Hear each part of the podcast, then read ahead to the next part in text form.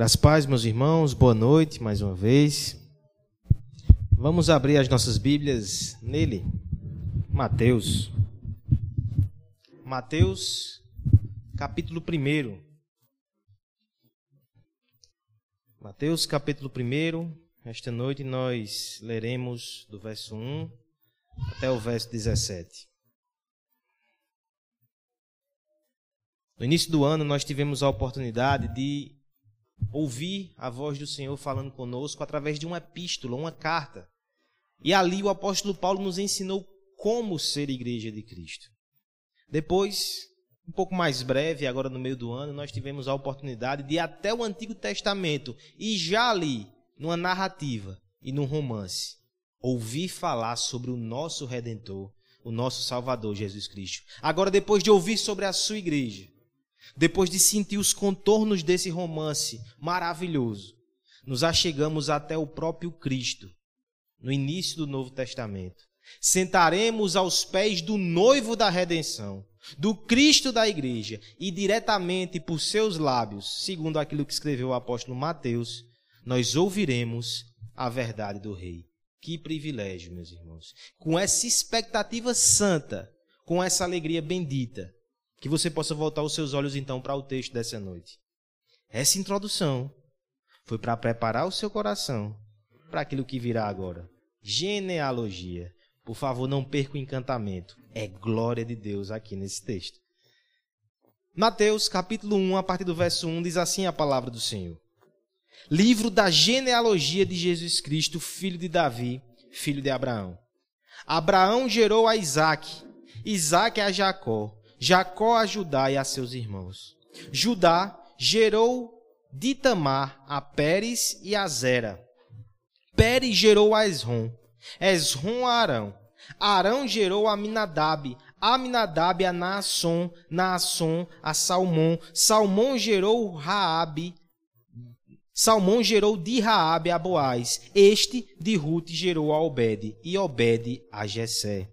Jessé gerou ao rei Davi e o rei Davi a Salomão, que fora mulher de Urias. Salomão gerou a Roboão, Roboão a Abias, Abias a Asa. Asa gerou a Josafá, Josafá a Jorão, Jorão a Uzias. Uzias gerou a Jotão, Jotão a Acais, Acais a Ezequias. Ezequias gerou a Manassés, Manassés a Amon, Amon a Josias. Josias gerou a Jeconias e a seus irmãos no tempo do exílio na Babilônia. Depois do exílio na Babilônia, Jeconias gerou a Salatiel e Salatiel a Zorobabel. Zaroba, Zorobabel gerou a Abiúde. Abiúde a Eleaquim, a Leaquim a Ezor. Azor gerou a Sadoc. Sadoc a Aquim. Aquim a Eliúde. Eliúde gerou a Eleazar. Eleazar a Matã. Matã a Jacó. E Jacó gerou a José, marido de Maria, do qual nasceu Jesus, que se chama o Cristo. De sorte que todas as gerações, desde Abraão até Davi, são 14.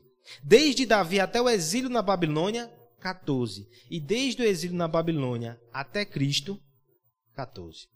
Vamos pedir ao Senhor que nos ajude, no meio de tantos nomes, de tantas gerações, de tantos 14, a encontrar aqui palavra de vida eterna, a verdade preciosa desse texto para os nossos corações. Pai amado, nós te bendizemos e te adoramos, Senhor. Porque é muito importante reconhecer que o Senhor é gracioso quando nos permite nos aproximar da tua palavra, mesmo em textos difíceis de interpretar a priori como este. Te agradecemos porque isso é verdade tua, isso é verdade do Rei. Aqui há glória, aqui há poder para as nossas vidas. Nos ajude então a receber esse tesouro magnífico, a guardá-lo no nosso coração e a sermos transformados por ele, para a tua glória e para a nossa alegria. Amém. Meus irmãos, nós estamos começando nessa noite um evangelho. Para isso, algumas questões preliminares precisam ser colocadas. O que é o evangelho? Cristo morreu por nós pecadores, mas eu não me refiro ao evangelho enquanto ato, fato, doutrina. O evangelho enquanto espécie de literatura. Se você olhar direitinho na sua Bíblia, nós temos quatro evangelhos. E o que são o evangelho? Se não de uma forma mais simples que eu posso lidar nesse momento, a narrativa da vida, da obra, dos feitos de Jesus Cristo. É um recorte dessa história, um recorte santo e sagrado, falando sobre a grande vitória do nosso rei em nosso favor. Dito isto, outra pergunta deve ser alvo do nosso pensamento de forma introdutória. Por que então quatro evangelhos? E não sei se você já reparou, Mateus, Marco e Lucas às vezes falam coisas extremamente parecidas. João parece que pensa um pouco mais fora da caixinha. Os três são muito semelhantes. Porque três evangelhos. Não é desperdício de papel e caneta, meus irmãos. Cada um deles tem ênfases particulares. O evento Jesus Cristo entre nós é muito rico. Um homem só não poderia descrever com justiça, mesmo inspirado pelo Espírito. Assim, cada um desses homens que foi chamado por Deus para escrever dá um ângulo em algumas situações e cenas que o outro não dá, são complementares. Além de tudo, cada um deles escrevia para um público particular. Isso nos ajuda a interpretar. Por que digo isto? Porque nos aproximamos agora do relato de Mateus. É importante entender que Mateus, também chamado Levi, é discípulo de Cristo, ex-coletor de impostos, que escreveu possivelmente nos anos 30 depois de Cristo, na comunidade de Antioquia, muito possivelmente, e ele escreveu certamente para uma comunidade de judeus. Judeus que precisavam ser ensinados que esse Jesus Cristo é aquele rei prometido no Antigo Testamento. É por isso que Mateus, mais do que qualquer um outro evangelista, vai dizer: está escrito. Você vai perceber comigo ao longo desse tempo. Está escrito, está escrito, ele está mostrando, judeus, abram os olhos, aqueles que vocês tanto esperavam lá no Antigo Testamento, por anos, séculos e milênios, chegou. E é este homem, Jesus, o filho do carpinteiro José. Mateus então vai nos explicar profecias e vai mostrar como elas apontam para Jesus Cristo. Mateus vai explicar até mesmo como os tipos do Antigo Testamento apontam para Cristo: sacerdote, profeta, rei, todos eles apontavam para o Messias de Deus, o ungido de Deus, Jesus Cristo. E aqui eu já explico a divisão que pretendo fazer nessa série de sermões. No Antigo Testamento nós temos três grandes ofícios: profeta, sacerdote e rei. Nós reconhecemos em Cristo todos esses ofícios.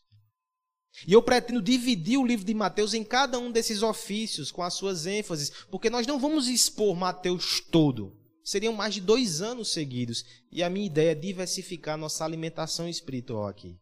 Mas, no primeiro momento, nós estudaremos Mateus do capítulo 1 até o capítulo 7, naquilo que eu estou chamando do, da ênfase mais sacerdotal, da ênfase profética de Cristo. A semelhança de Moisés, ele sobe no monte, ele profere um discurso que marcou gerações, marcou eras. O famoso Sermão do Monte, do capítulo 5 até o capítulo 7. Esta é a verdade do rei e do reino. Por isso a nossa série tem esse nome. Começamos agora no capítulo 1. E o ápice dessa primeira parte, que nos seguirá até o ano que vem, é o Sermão do Monte, capítulo 5 até o capítulo 7 de Mateus. Hoje começaremos a ouvir sobre esse rei e sobre a sua verdade de forma muito intensa. E a primeira questão que se coloca diante de nós: quais são as credenciais dele? Por que nós pararemos para ouvir a sua história? Talvez para você seja fácil, você foi criado na igreja, ou você é num país cristão e está aqui com o coração muito aberto e disponível. Ah, eu sei quem é Jesus Cristo. É maravilhoso ouvir sobre ele, mas nessa época não era bem assim. Os homens tinham as suas resistências. Os judeus olhavam para ele e diziam: Ele é rei? De onde? Ele é filho do carpinteiro. É interessante, meus irmãos, que em alguns momentos o nosso coração também flerta com esse tipo de dúvida. Olhamos para Cristo e vemos um mestre fabuloso. Mas de algum modo o nosso coração resiste a coroá-lo como rei. Ó oh, Senhor Jesus, é muito bom te cultuar no domingo à noite, mas a minha vida na segunda pertence a mim. Nós também precisamos reconhecê-lo como rei. Por isso que Mateus enfrenta esse problema de cara e diz: Sentem aqui, judeus. Vocês vão ouvir falar sobre o rei prometido. Sentem aqui, igreja presbiteriana do jardim, e vejam quem é ele antes de começar a sua história. Antes do nascimento. As credenciais. Mostre suas credenciais. Para isso, eu quero que você faça a seguinte reflexão. uma saga tão importante. A história por trás de todas as histórias. Começar com a genealogia. Alguém já comparou uma genealogia a um esqueleto sem vida? Fulano gerou cicrano, um empareado de nomes, até enfadonhos. Confesse seu pecado, irmão. Quando você olhou para esse texto, falei, Jesus, pregação hoje só a graça. Espero que ele não peça para a gente ficar lendo, né? Enquanto ele toma um copo de água. Por que genealogia? Para nós é estranho, nós não temos afeição por esse tipo de registro. E se você tiver, por favor, procure acompanhamento, algo estranho com você. Mas para os judeus, eles valorizavam demais genealogias. A esta época, por exemplo, havia no Sinédrio um registro com todas as principais famílias. E eles iam lá, viu, para mostrar, olha, eu pertenço a esta família, a esta raiz. Até hoje, judeu valoriza demais isso. Um grande ilustre judeu chamado José, um dos maiores historiadores, quando começa o seu livro sobre história, ele começa com a sua genealogia, como se dissesse: Irmãos judeus, essa é a minha família, podem me ouvir, eu tenho credibilidade. Pois bem, é por isso que Mateus saca isso aqui e diz: Judeus, este homem merece ser ouvido. Este homem tem credenciais incomparáveis. Venha ver a sua genealogia.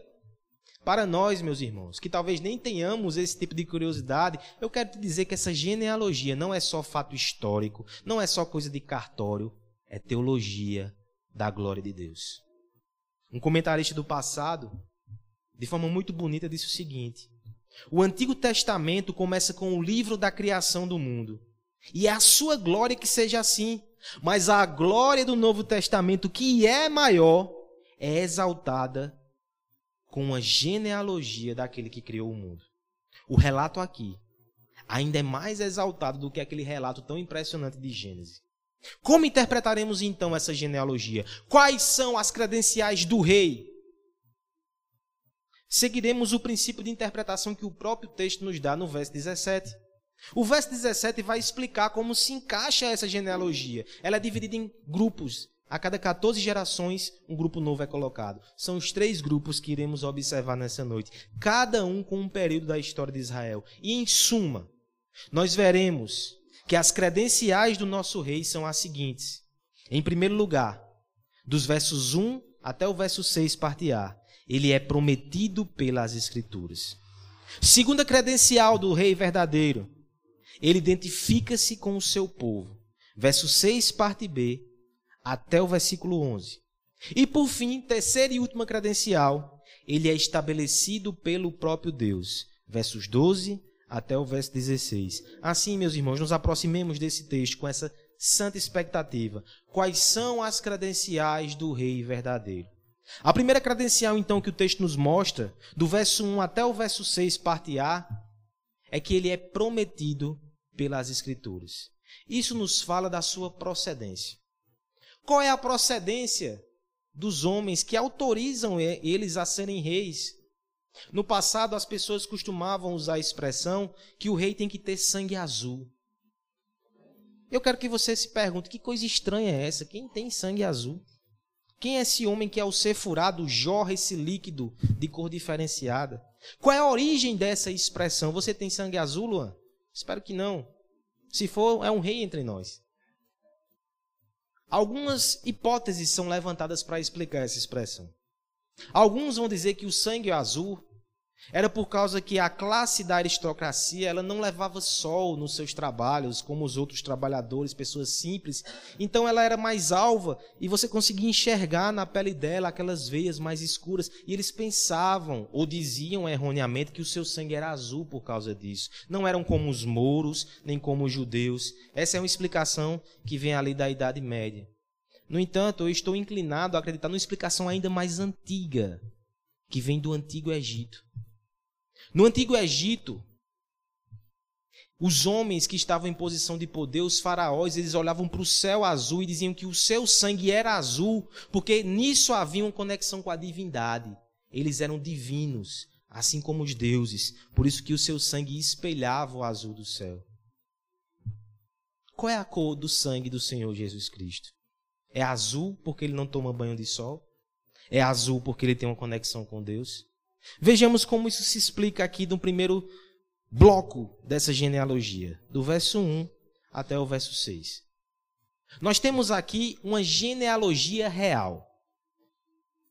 Alguns críticos vão olhar esses nomes, vão comparar com outras partes da Bíblia que são genealogias, vão dizer, está faltando muito nome aqui.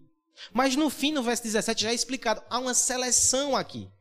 E a seleção, cortar de forma didática os nomes, era um recurso que era dado a grandes homens.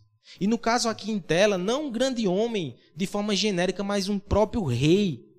Como é que eu afirmo isso? Algumas pistas que a genealogia dá. Primeiro, ela começa falando da genealogia de Jesus Cristo, que é filho de Davi e filho de Abraão. Qualquer judeu que ouvisse isso já sabia que a coisa ali era séria. Aqui está Abraão, o patriarca da fé. Aqui está Davi, o rei que é tido como paradigma de bom rei. O rei sobre o qual se deposita as esperanças messiânicas. Ou seja, essa genealogia não é de um homem comum. Essa genealogia é de um rei. Na verdade, o próprio nome desse homem já indica isso: Jesus Cristo. Será que você ainda pensa que Cristo é sobrenome? Não é, irmão. Cristo é título. Jesus é o primeiro nome do nosso Salvador. Cristo é um adjetivo. Ele é o Cristo de Deus, que significa o ungido de Deus, o Messias de Deus. No verso 1 da genealogia já é dito que ele é o rei que ele é o Messias prometido. Outro detalhe interessante: o final da genealogia vai descambar em José, que é marido de Maria, verso 16. Isso nos mostra que é uma genealogia legal.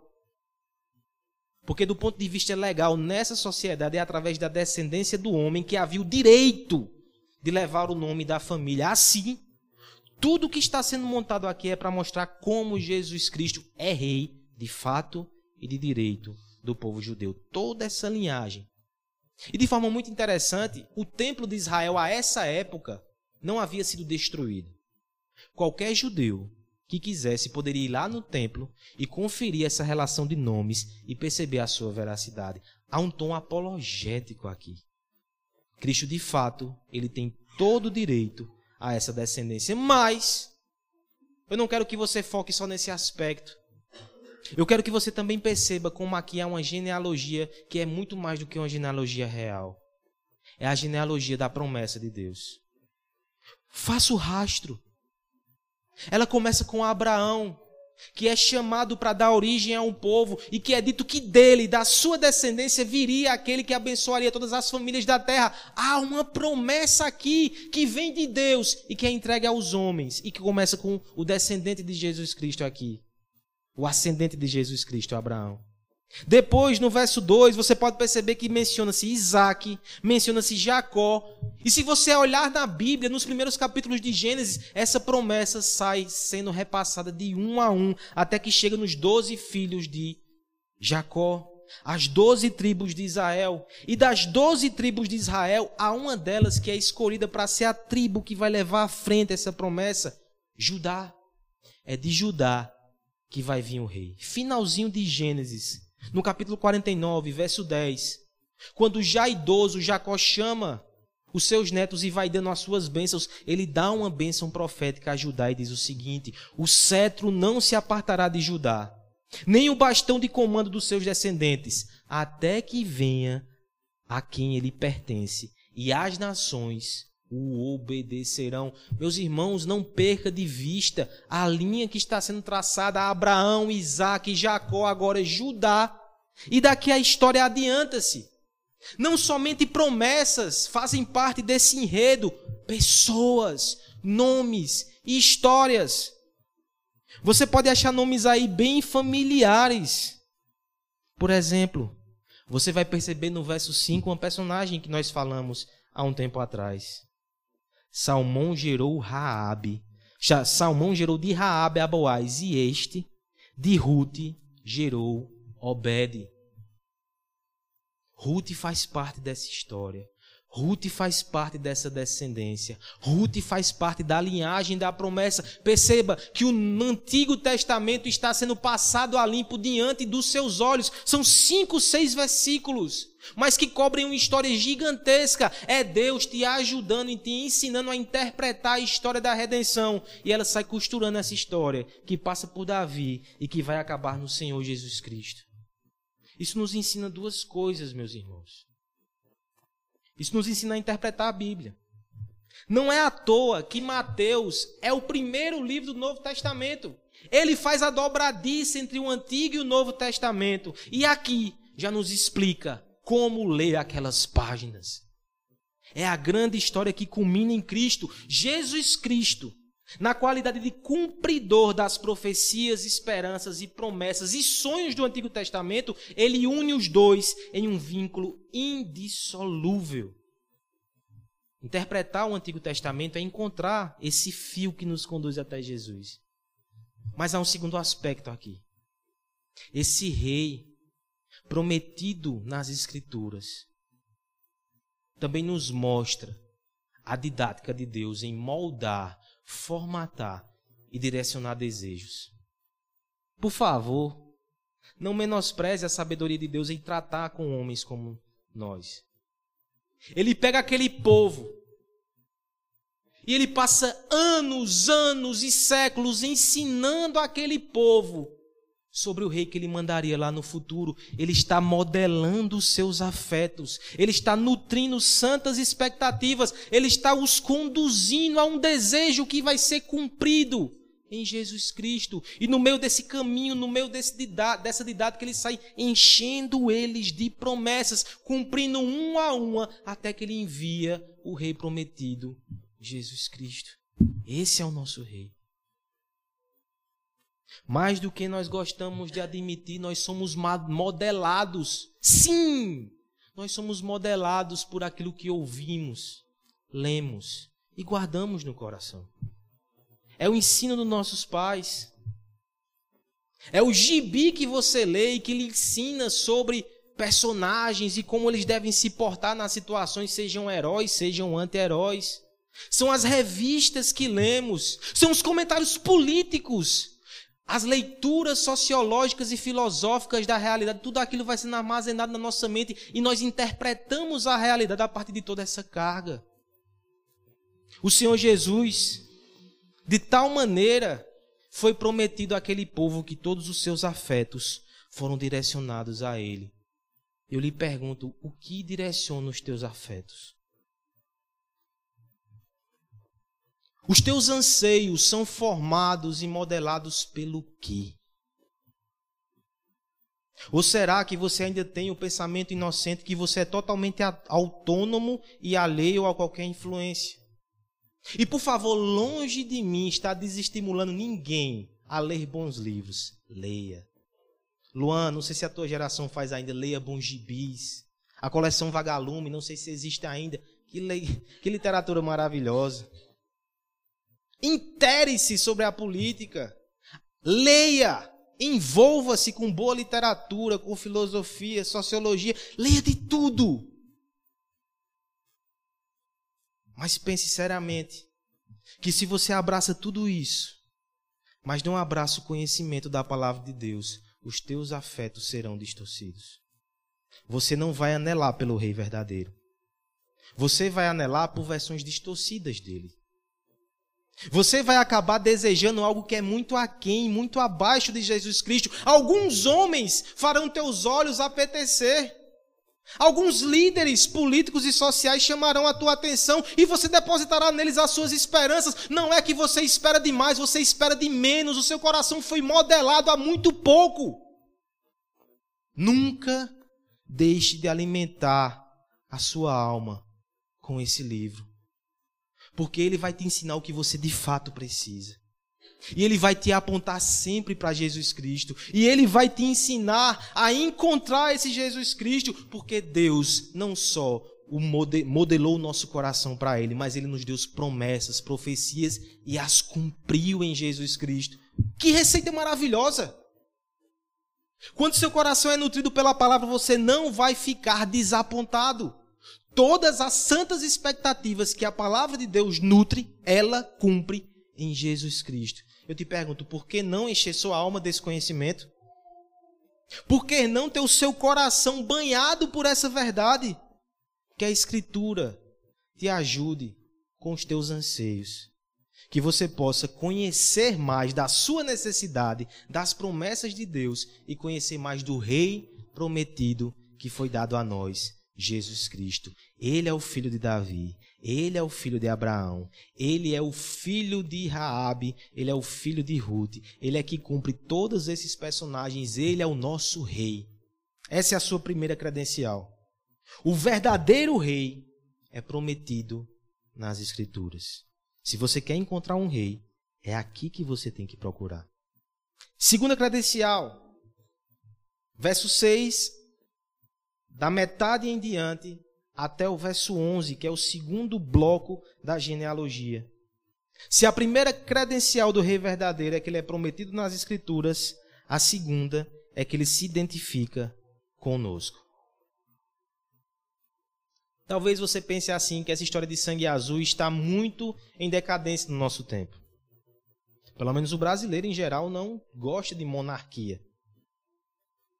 No entanto, nós nos encantamos muito com sangue vermelho. Os principais políticos dos últimos anos, em polos opostos até de ideologias, eles são aquilo que poderíamos chamar de populistas, eles conseguem se comunicar com o povo. Eles conseguem passar a ideia que são semelhantes ao povo. Você não percebe esse anseio, talvez você faça até críticas. Mas o nosso coração ele anseia ser liderado por alguém que nos mostre: meu sangue é tão vermelho quanto o seu. E o nosso Senhor Jesus Cristo, qual é a cor do sangue dele? É azul? É vermelho? A partir de agora, a genealogia vai nos trazer algumas coisas esquisitas. Por quê? Porque daqui em diante nós entramos na fase da história de Israel que são as monarquias. E no meio de tantos e tantos reis que vão aparecer, vão aparecer reis com um passado muito questionável. É esquisito. Mas essa genealogia já dava pistas que não era comum. A primeira pista delas, que talvez nem te chame tanta atenção, mas para aquele povo, no primeiro século, na Palestina, chamava a atenção é a presença de mulheres. As mulheres, infelizmente, não figuravam nesse tipo de documento. Na genealogia de Cristo, nós temos cinco. Muito interessante isso. É uma quebra de paradigmas. A mais conhecida, talvez, Maria, está lá no final, no verso 16, a genitora do nosso Salvador. Mas tem outras aqui. E outras que são bem conhecidas. Nós já citamos Ruth. Não só mulher, mas estrangeira. Corre sangue estrangeiro nas veias desse judeu que se entregou e que é o Salvador do mundo todo. Olha que coisa interessante. Mas perceba outros personagens. Por, por exemplo, verso 3 fala que Judá gerou de Tamar Pérez. Por que mencionar Tamar? Olha, nós temos uma história aqui tão esquisita. Gênesis capítulo 38. Eu não vou entrar em tantos detalhes. Você pode ler em casa. Mas basicamente, nossa, os detalhes que eu vou contar já são chocantes. Tamar, ela casou-se com um filho de Judá. Não gerou descendência. Esse filho morreu. E ela casou-se com o irmão dele, não gerou descendência. E pelas leis daquela época, Judá se comprometeu ao seu filho pequenininho, quando crescesse, casasse com ela, e ela ficou viúva, enlutada, esperando. Mas Judá pensou: essa mulher é uma viúva negra. Eu não vou dar outro filho a ela, não. E não cumpriu com o seu trato. O que é que, o que, é que Tamar faz? Tape os ouvidos, Luan. Ela se disfarça de prostituta. Ela engana o seu sogro e tem um filho dele. Que história feia. E dessa história feia sai alguém que entrou na linha de ascendência, de descendência de Jesus Cristo. Sinta o choque. É para sentir mesmo.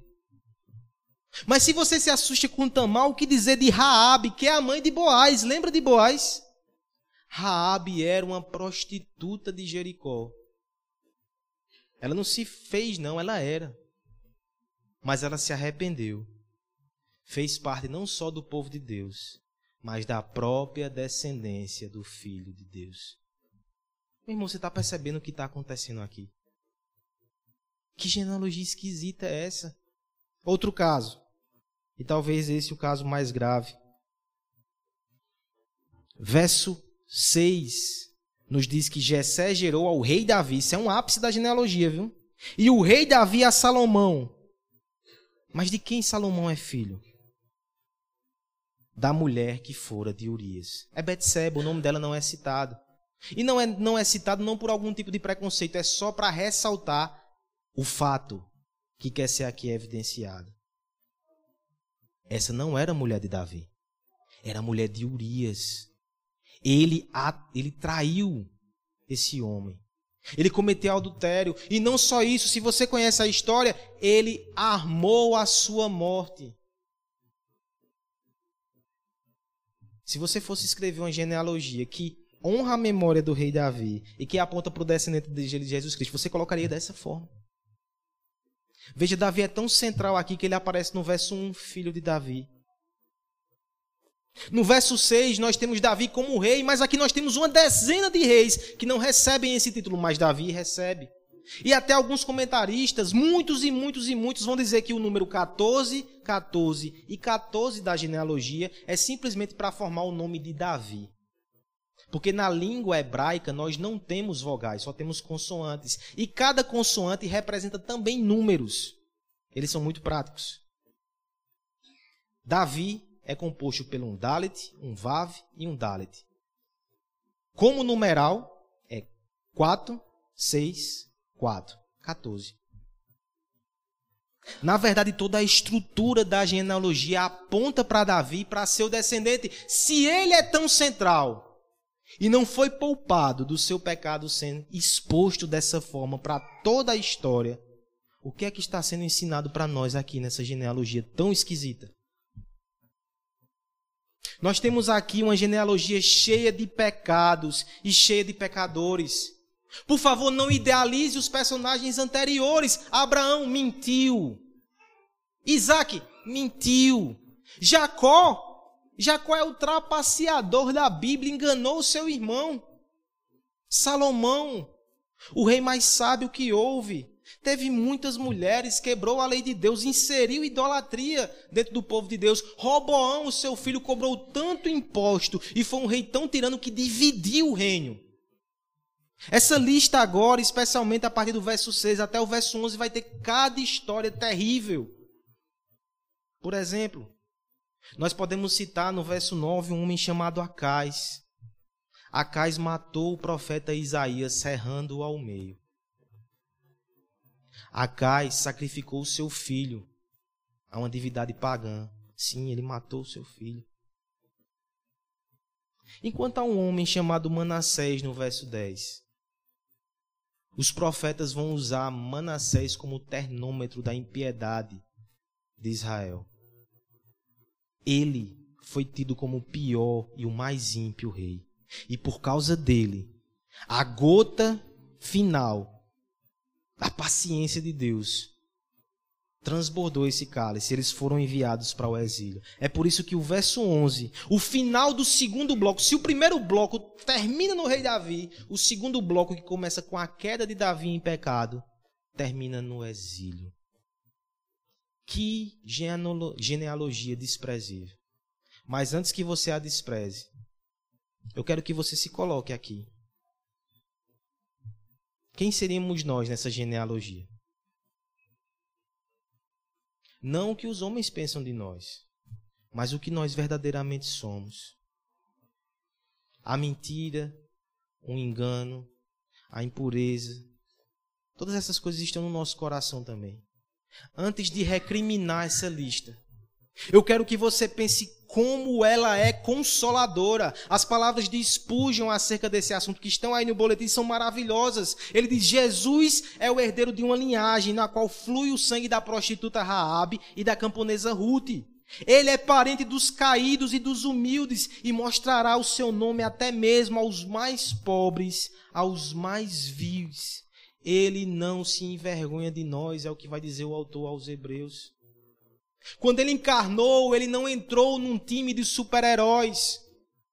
Ele não pertenceu aos melhores, ele foi junto com os piores, mas ele não se envergonhou dessa família, dessa descendência, pelo contrário, ele a salvou.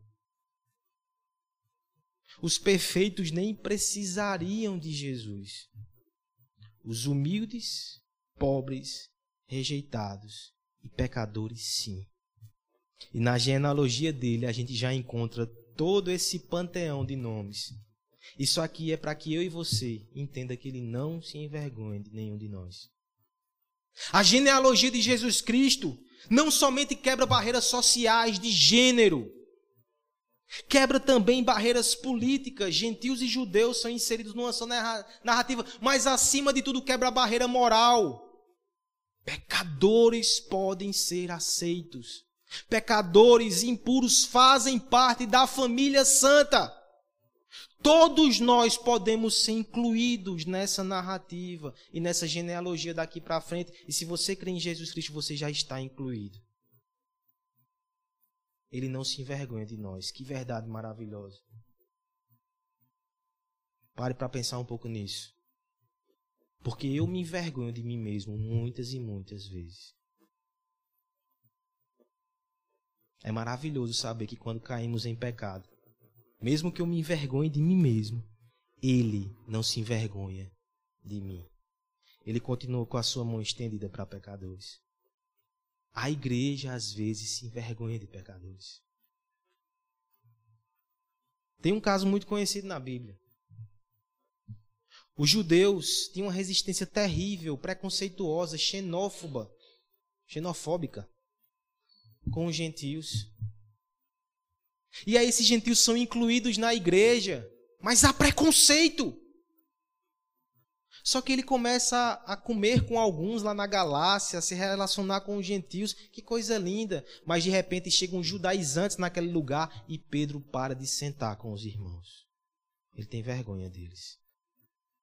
Mas aí Paulo chega, confronta Pedro face a face e diz: Você está negando o evangelho. Todos nós somos um agora. Essa verdade é para nós também, irmãos. Nós não podemos ter vergonha dos nossos irmãos. Que testemunho lindo a igreja dá quando ela acolhe a quem o mundo rejeita. Esse é o evangelho. Pessoas que são excluídas lá fora têm que ser aceitas aqui dentro, têm que ser cuidadas. Nós não podemos nos envergonhar daqueles a quem Deus coloca do nosso lado. Nós precisamos mostrar que o nosso coração parece com o coração do rei. Ele não se envergonha de pecadores. Quem é você? Quem é você? Você é aquele reformado que se envergonha de pentecostal? Dentro da própria igreja, a gente se envergonha de outros irmãos.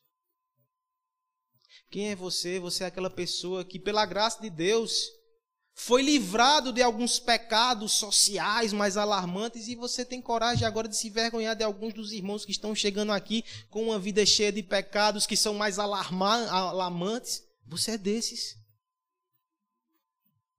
Ou você é alguém que está tão perto de Jesus que de repente tem um coração parecido com ele e você não se envergonha dos seus irmãos. Nós somos chamados para ser assim, como nosso rei. Essa é a sua segunda credencial. Ao lado do bom, todos querem estar. Ao lado do generoso, todos querem andar. Mas quem dará as mãos ao pecador? Quem estará junto nos passos trôpegos do excluído ou na companhia dos esquecidos, na trilha dos fracassados? Quem ousaria andar? Quem ousaria tocá-los e se misturar? Ele ousou. Ele, sendo o mais belo e mais puro nos céus e na terra, com a sua generosidade crucificada, tocou em nossas vestes sujas, curvou-se diante do nosso fracasso, acolheu-nos em nossa exclusão, comungou com nossas dores compartilhou a sua misericórdia. Assim como ele não se envergonhou de nós, que nós não nos envergonhemos de nossos irmãos. Terceira e última credencial, meus irmãos. Primeira, ele é prometido pelas Escrituras, o Rei verdadeiro. Segunda, ele identifica-se conosco.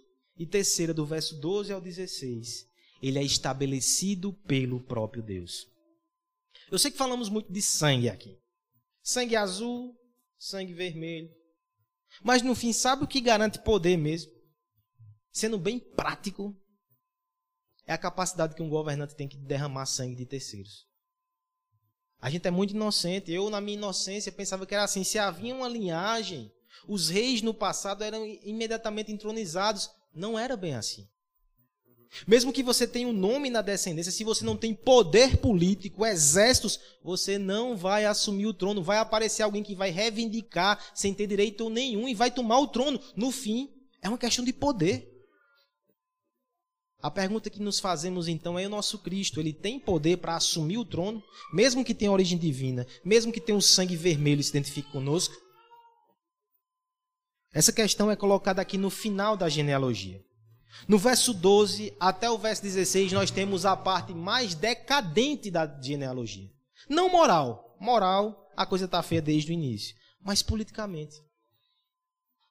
No primeiro momento, nós temos os patriarcas. Isso vai culminando até o rei Davi, o auge da monarquia em Israel. Depois nós temos uma monarquia que sai oscilando até que chega no exílio. Agora, no verso 12 em frente, é depois do exílio, eles voltam. Mas eles não voltam com autonomia política. Eles são vassalos, eles são subjugados a outras nações. A pergunta que fica agora é como nós teremos um rei prometido se politicamente essa nação não tem mais rei? A volta do exílio é melancólica. Inclusive é assim que termina o Antigo Testamento. Ela não termina como um brado retumbante. Ela termina como um sussurro de lamento. Mas aí nós abrimos a primeira página, nós temos a genealogia de Cristo. Há algo de espetacular nisso aqui. Olhe sinceramente para os nomes do verso 12 ao 16. Quantos deles vocês conhecem? Anonimato, insignificância. Se essa genealogia conta uma história, que história ela está nos contando? É de fracasso? É de ascendência? É de derrocada, é de declínio. Um comentarista disse o seguinte: uma genealogia é uma maneira extraordinária de trazer diante dos nossos olhos a continuidade dos propósitos de Deus através do tempo. O processo histórico não é casual, há um propósito em tudo, e esse propósito é o propósito de Deus. Senhor, onde está o teu triunfo e a tua promessa aqui? Meus irmãos, algumas considerações precisam ser feitas. Nós temos uma verdade aqui contraintuitiva que está sendo esboçada desde o início.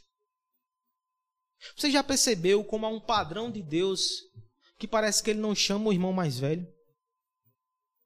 Algo está sendo esboçado desde o início. Abraão não era o irmão mais velho. Lembra de Esaú e Jacó?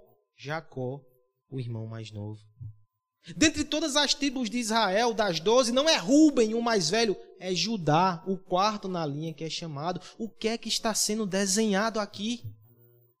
Que o padrão de Deus é diferente do nosso. Ele escolhe o menor, ele escolhe o mais fraco. É fraqueza, que na mão de Deus é força. Força na fraqueza, isso é o Evangelho. Outra pista que está sendo dada nessa genealogia aqui, que para nós é importante captar pecadores que são incluídos aqui de forma espetacular. Por exemplo, nas doze tribos de Israel. Se não é Rubem o mais velho, por que não José? José do Egito, homem impoluto. Um homem que tem uma história fantástica. É não, é Judá. Você já ouviu uma história muito feia sobre Judá. Dos filhos de Davi, por que não aqueles filhos que foram gerados dentro do casamento normal, segundo os padrões? É não, é o fruto do adultério com aquela mulher chamada Batseba Salomão, improvável, pecador. Não só a força que aparece na fraqueza, mas a graça que vence no pecado, no meio do pecado a graça triunfa. Essa genealogia é em formato de cruz. E por que eu resgato tudo isso? Porque isso explica o final. Decadência política anonimato social, sentimento de derrocada crescente. O judeu que vai lendo isso se entristece. E de repente a história se desloca lá no verso 16 para uma pequena província, um lugar rejeitado, lá em Belém, lá em Nazaré. E não somente isso, a promessa sai se deslocando e chega na casa de um carpinteiro, homem simples. Mas é ali que a salvação do mundo está. É ali que o rei verdadeiro vai chegar. É força na fraqueza. Mesmo em meio às consequências do pecado daquela nação, a graça triunfa. É evangelho. É assim que Deus opera. É assim que Deus age. Ainda que aquele povo comece a perder a esperança, o filho de Davi e o filho de Abraão vai aparecer no momento que as casas estão em maior declínio. Porque Deus age nas manjedouras. Deus age na fraqueza. Deus age na cruz. É assim que o nosso rei é estabelecido, não com o poder de exércitos, mas no poder do Senhor dos exércitos que opera na fraqueza. Não derramando sangue de terceiros, mas esse Cristo vai para a cruz derramar o seu sangue em favor de terceiros. E se você não entender que é assim que funciona o poder de Deus, você não conhece a Deus. Ele não é como os tiramos desse mundo. A sua força é revelada na fraqueza. A sua graça é revelada na vida de pecadores. Esse é o Deus que se revela em Jesus Cristo. Vasculhe as Escrituras e veja se não é isso que você vai encontrar. As muralhas de Jericó que caem de forma sobrenatural. Não são vocês, é Deus.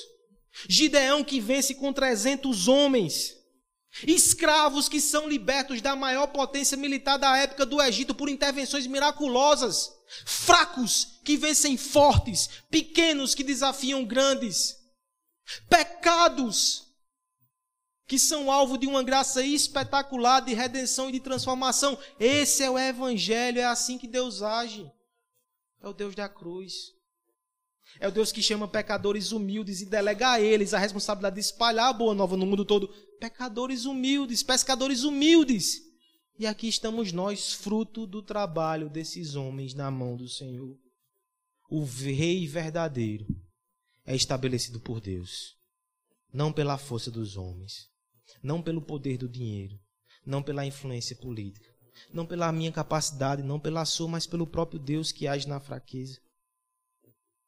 As minhas mãos, pela minha própria força, elas não são capazes sequer de arrancar os ídolos que eu tenho no meu coração.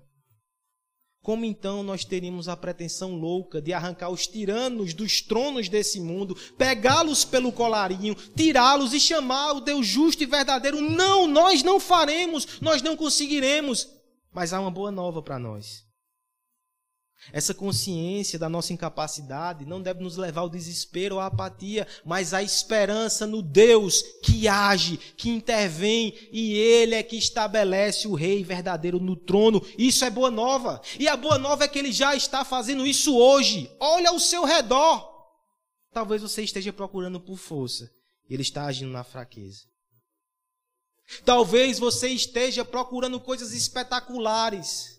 Ele está movendo uma família de pessoas simples lá em Belém de Nazaré. O problema não é que Deus não está agindo. O problema é que a gente não está acostumado a olhar. A gente está olhando como o mundo olha. E o último chamado que eu faço para você nessa noite é aprenda a olhar pelas lentes do Evangelho. O cenário da nação pela lente do Evangelho. O cenário da sua família pela lente do Evangelho. Tem fraqueza? Será que não é nessa fraqueza que Deus está operando? E limpando essa casa para colocar um trono ali onde Jesus Cristo se senta.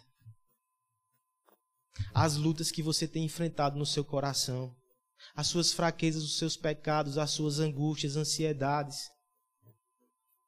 Será que não é através delas que Deus está operando? Deixando um trono maravilhoso ali para que o Rei verdadeiro se sente. Conheça o Evangelho. Conheça esse rei e aprenda a enxergar força na fraqueza, glória nas vergonhas, riqueza onde o mundo só enxerga pobreza, eternidade onde o mundo não vê nada.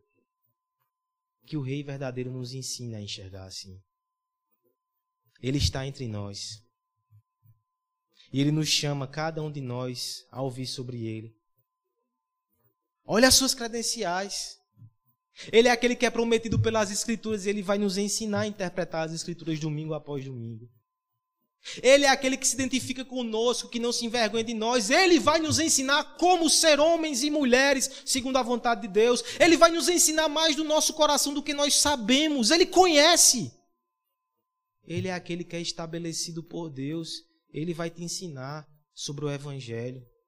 Ele vai te ensinar como você deve olhar esse mundo pelas lentes, pela ótica da fé. Esse é o nosso Deus. Assente-se junto conosco aos seus pés e ouçamos a sua verdade, verdade de vida eterna. Louvado e exaltado seja o nosso Rei.